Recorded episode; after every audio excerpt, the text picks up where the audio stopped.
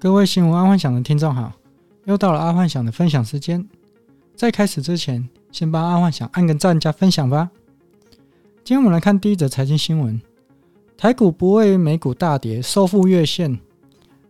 Fed 主席鲍威尔改口，高通膨不是暂时的。美国央行高通膨不会是暂时的。这个新闻啊，这句话其实早在半年多前，阿幻想就有在我的频道说过了。那时候，美国的央行一直说通膨是暂时的，通膨是暂时的。可是，在爱幻想的频道里面就有说，全世界的运输费都大涨，每个国家不是封港就是封城，所以这个肯定会造成原物料大涨。再加上很多的工厂因为这波疫情而造成关门，一些的小订单，他们自然而然就会流到大公司去，然后这也造成大公司整个订单塞爆。那他们要怎么做？他们只好把价格给拉高啊，未来母胎嘛。这种种原因啊，不断的堆叠上去，东西一定会涨价啊，不涨才有鬼啊！而且重点是，目前全球也尚未解封，而在半年之前呢、美国央行他就一直在打预防针，说啊，通膨是暂时的，通膨是暂时的。现在美国央行愿意他自打脸，这可能就代表之后美国的央行恐怕会用更激烈的手段去收回他的资金了。所以美国在明年升息可能会加快脚步，可能会落在四五月，不会在明年的七八月之后了。可能四五月他就会开始升息，因为他们也知道这个严重性了。好，再来是娱乐新闻：高嘉瑜被恐怖情人殴打。最近在政治圈闹得很大，就是高嘉瑜被她的男朋友施暴。在最一开始新闻刚传出来的时候，那时候是说高嘉瑜跟她男朋友去饭店，她一直在男朋友面前跟前男友传简讯。那时候爱幻想就觉得高嘉瑜也太白目了吧？怎么会在男友前面跟前男友热烈的传简讯？这绝对会造成吵架的最大的导火线。而且不管是男女，只要是跟另外一半在一起的时候，就不要跟前任热烈的联络，这个是基本的尊重。但其实也有例外啦，就可能是前任传简讯来的时候，有提前先告知另外一半，这或许还可以。就以爱幻想的老婆来说，她刚开始跟爱幻想在一起的时候，有时候也会遇到前任传来简讯。但他都会提前告知爱幻想，所以也就没什么好生气的啊。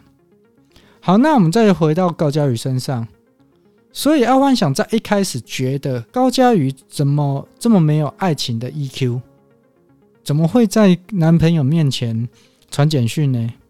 但没想到后续发展就知道，她这位男朋友其实就跟李宗瑞差不多一样的等级，一样的乐色。甚至可以说他是更恶劣的渣男。这位渣男他会拍一些私密影片去威胁另外一半，也就是因为这样，才造成跟他在一起的女生会心生畏惧，哦，就是会怕他啦。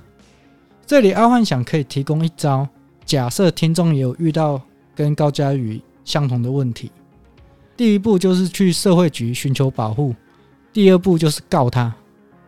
这样基本上就可以处理这种问题了，但当然了，找人暗地里处理也是一种方法了。但偏偏这种会偷拍私密影片的啊，他们都会找没有背景的，也就是说，他们这种人不太会找后面有背景的人处理。那听众一定觉得很奇怪啊，高嘉瑜他本身是个议员，怎么会没有背景？在这里，阿幻想觉得应该有两点，第一点就是。政治人物啊，会考虑他的形象问题。第二点就是高嘉宇后面认识的人，应该都是政党人物，而不是地下人物，这样才会让高嘉宇被恐怖情人给控制住。但他这位恐怖情人万万没想到的是，毕竟高嘉宇他是市议员，虽然他没有黑的人脉，但白的人脉肯定是不少的。这件新闻发生到到今天。也发生了蛮多案外案。原来这位恐怖情人是民进党在网络上的侧翼。那其实就不难理解为何高嘉宇会跟他交往了。哦，毕竟高嘉宇也是民进党的嘛。好，再来是运动新闻，担忧彭帅安危，WTA 将禁止在中国所有的赛事。WTA 它是世界网球协会，他今天宣布将停止在中国所有的赛事，包括香港。这个算是轰动全球运动界的新闻，但说实在话。台湾知道这件事情的人少之又少。这个彭帅在上个月爆出被性侵新闻之后，一整个就在中国被消失，连网球界大佬乔科维奇都替彭帅发声，就是说他看不过啊，你知道不？然后现在世界网球协会也看不下去了，也终于出手了，因为网球协会这样出手，才能确保彭帅的人身安全。这个 WTA 这个举动啊，也就是所谓三十六计中的围魏救赵，他用的非常的好。爱幻想在这里给他一个赞。好，再来是国际新闻，印度神童再次发威。印度神童真的很厉害，目前为止预测的命中率大约七成，真的有点不可思议。不过让爱幻想觉得最厉害的是。对于已经打完第二季的国家的病毒反扑，这个预测真的是非常厉害。因为本来全世界有打完第二季的先进国家，本来打算都解封了，哪想到病毒会反扑？这个预测真的是是有够他妈的准。好，那再来就是说，基本上打了第二剂的国家，人民应该是安全的。反正就是病毒流感化嘛，哪知道现阶段可能要打第三剂疫苗才能够阻挡病毒了。包括台湾也开始要准备打第三剂这样子。以爱幻想来说，爱幻想应该会等口服药出来了。毕竟目前爱幻想并没有出国的需求，再加上台湾是很安全的，台湾目前可以以逸待劳，等口服药出来再说了。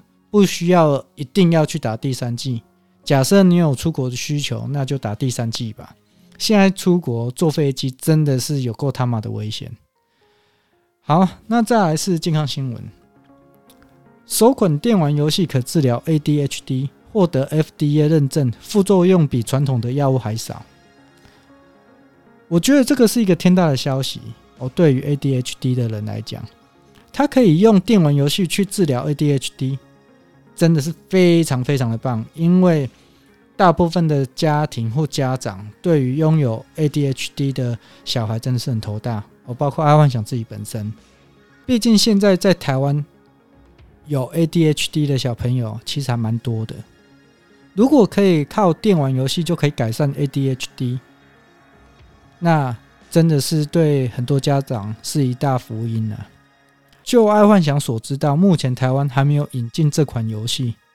然后爱幻想有跳过 VPN 去下载这个游戏，也不能下载，好像是说 FDA 要认可，就是医生要认可的，嗯、才可以去下载这个游戏。虽然它在 Google 上面呢，所以听众身边如果有身心科的医生朋友，爱幻想在这里希望你可以帮爱幻想一个忙哦，去叫这些身心科的医生。去跟政府申请，把这一款游戏引进台湾。假设它真的可以改善 ADHD 的小朋友的问题，这真的是一大帮忙。好，那今天就跟各位分享到这，记得帮爱幻想按个赞加分享哦。晚安，拜拜。